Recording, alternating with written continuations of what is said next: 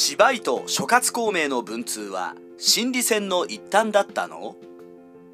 芝居が諸葛孔明に対し手紙を送っていたことが三国志正史職書に記されています。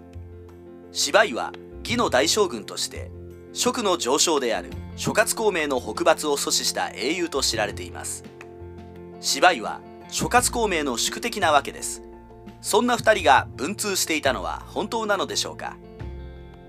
ここでポイントになるのが宗妃宗英双方という義の三代皇帝に仕え釈将軍義道三子まで昇進した後見という人物です。面白いのが後見については三国志正史義書ではなく三国志正史職書に記されていることです。もともと職の劉備に仕えていた後見は関羽の仇討ちである医療の戦いに臨むのですが対義に備えて配備されました。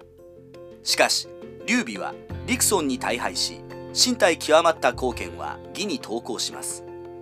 宗妃は後見の人柄を感心し厚遇して陳南将軍育陽公自中に任じています。貴重な人材であれば交渉であっても重用するあたりは父親である曹操に習ったものだったのでしょうか。義に下ったことが明るみになると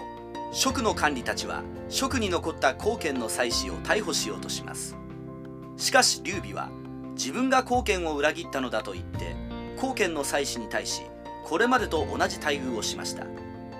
劉備が妻子を処刑したという偽情報が義の後見の耳に入りますが劉備の人徳を知っている後見は信じませんでした。劉備と後見の間には絶対の信頼関係が存在していたのでしょう。だからこそ後見は職所に伝が編纂されているのです。職に残った後見の子孔数は父が義に下った40年後当該らが職へ侵攻してきた際に諸葛戦と共に戦い抜き戦死しています。もともと義には多勢力から下った将が多数在籍しています。武将で言えば長領や女皇長江らがそうですし軍資格だと核や助書などがいます。後見だけが特別視されたということはないでしょう。この後見に接近し信仰を持ったのが芝居です。宗妃が認めたほどの器量の持ち主ですから芝居から見ても魅力的な人物に映ったのかもしれません。当然のようにこの接近は北伐を目指す蜀の諸葛孔明について詳しく知るためだったと考えられます。芝居は諸葛孔明に手紙をしたためその中で後見が怪談時であると紹介しています。自分が後見と親交のあることを公表したのです。後見といえば戦上手でありさらに司書によっては蜀の四名神として諸葛孔明宝刀荘園と並び称されるほどの人物です。蜀の内情についてもかなり詳しかったと推測されます。手紙に後見を登場させることで芝居は暗に蜀の事情は後見から聞いて知っているぞというプレッシャーを諸葛孔明にかけたかったのでしょ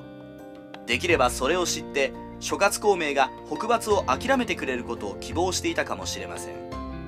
それに対抗して諸葛孔明も手紙を書いたようですが内容は謎になっています。